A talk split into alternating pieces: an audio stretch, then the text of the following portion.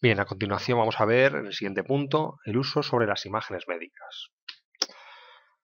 Bien, vemos que continuamente aparecen nuevas técnicas y terapias que hacen uso de estas capacidades de la imagen médica. Es decir, tradicionalmente pensamos en las imágenes radiológicas que se utilizan para el diagnóstico. Pero, por ejemplo, también se puede utilizar estas nuevas imágenes de difusión para estudiar distribución de los haces de asones de las neuronas en el cerebro. Es decir, es un tipo de imagen que ve pues ese, esa circulación de información, podríamos decir, en el cerebro. Es decir, que realmente hay imágenes eh, mucho más detallistas o que ven diferentes funcionalidades. Además, el uso de las diferentes imágenes médicas pues, se utilizan también en cinco aspectos fundamentales. El diagnóstico clínico, etapas preoperatorias en cirugía, las etapas intraoperatorias en cirugía, la radiología intervencionalista y el diagnóstico funcional. Vamos a ver un poco más en detalle cada una de estas. Hablando sobre el diagnóstico clínico, ha sido y es la principal aplicación de la imagen médica. Capacidad de visualizar tejidos y sus características nos permite un gran avance en esas técnicas de diagnosis. Y baste como ejemplos como aplicaciones de mamografía, análisis de roturas o malformaciones óseas, detección de problemas cardiovasculares. Son unos pocos ejemplos de lo que permite este diagnóstico a partir de imágenes.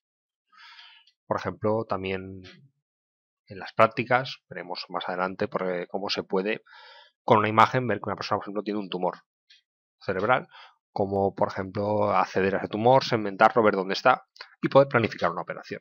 Así que el diagnóstico clínico es solo una primera fase de todo este proceso. Si pasamos a etapas preparatorias de cirugía, bueno, junto con la diagnosis, la utilización de las imágenes médicas en etapas preparatorias es hoy por hoy muy habitual. Todas las especialidades quirúrgicas, ortopedia, neurocirugía, laparoscopia, etc., hacen uso extensivo de la información preparatoria disponible. Esta información se utiliza para planificar el tratamiento y o la operación. Si ya pasamos a etapas interoperatorias, bueno, este actualmente es el mayor reto para ingenieros y médicos, porque la utilización masiva de la imagen médica intraoperatoria es una meta para un futuro cercano los actuales sistemas de navegación quirúrgica, los sistemas de, imagen intraoperatoria, como el CEAR, CT intraoperatorio, MR intraoperatorio, como veis hay diversos tipos, están mostrando su potencial para mejorar el tratamiento quirúrgico, pero todavía presentan diversas dificultades que hacen que su utilización no sea tan habitual como en las etapas preparatorias. Hay que pensar que el entorno no estructurado y dinámico que se presenta en una cirugía hace que sea difícil combinar eh, una tecnología potente para la captación de imagen en un sistema ergonómico y ligero que no entorpezca al cirujano.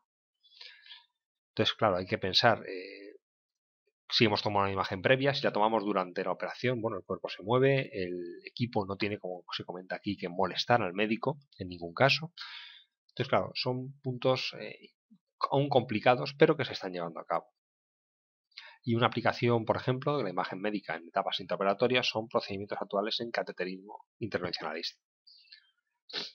Si pasamos a hablar de esta radiología intervencionalista, eh, digamos que la definición general podría ser que se utilizan técnicas de imagen para ejecutar procedimientos mínimamente invasivos. Es decir, una técnica de imagen, como hemos comentado, realmente esa parte invasiva que, pueda tener, como introducir radiación, si focalizamos esa radiación en un punto, realmente estaríamos a lo mejor quemando tejido.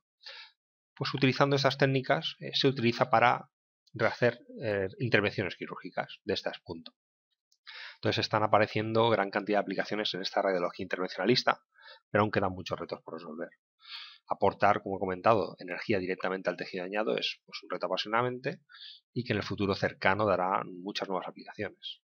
Pero claro, tenemos problemas de visualización online de resultados de la operación, de aporte de energía, problemas de visualizar ultrasonidos cuando se produce ablación de tejidos, ya que existe evaporación. Entonces son retos de que, claro, estamos usando esta imagen, esta técnica de imagen, para, por ejemplo, quemar un tejido, pero claro, tenemos que estar visualizando lo que estamos quemando para asegurarnos que lo hacemos bien. Claro, es un punto importante realizar ambas cosas a la vez. Y en cuanto al diagnóstico funcional, bueno, además de las nuevas tecnologías que permiten hacer diagnóstico funcional, como he comentado antes, la LFMRI, también tenemos el US Doppler, imágenes de difusión neuronales, que van a permitir grandes avances en las actuales técnicas eh, de diagnóstico.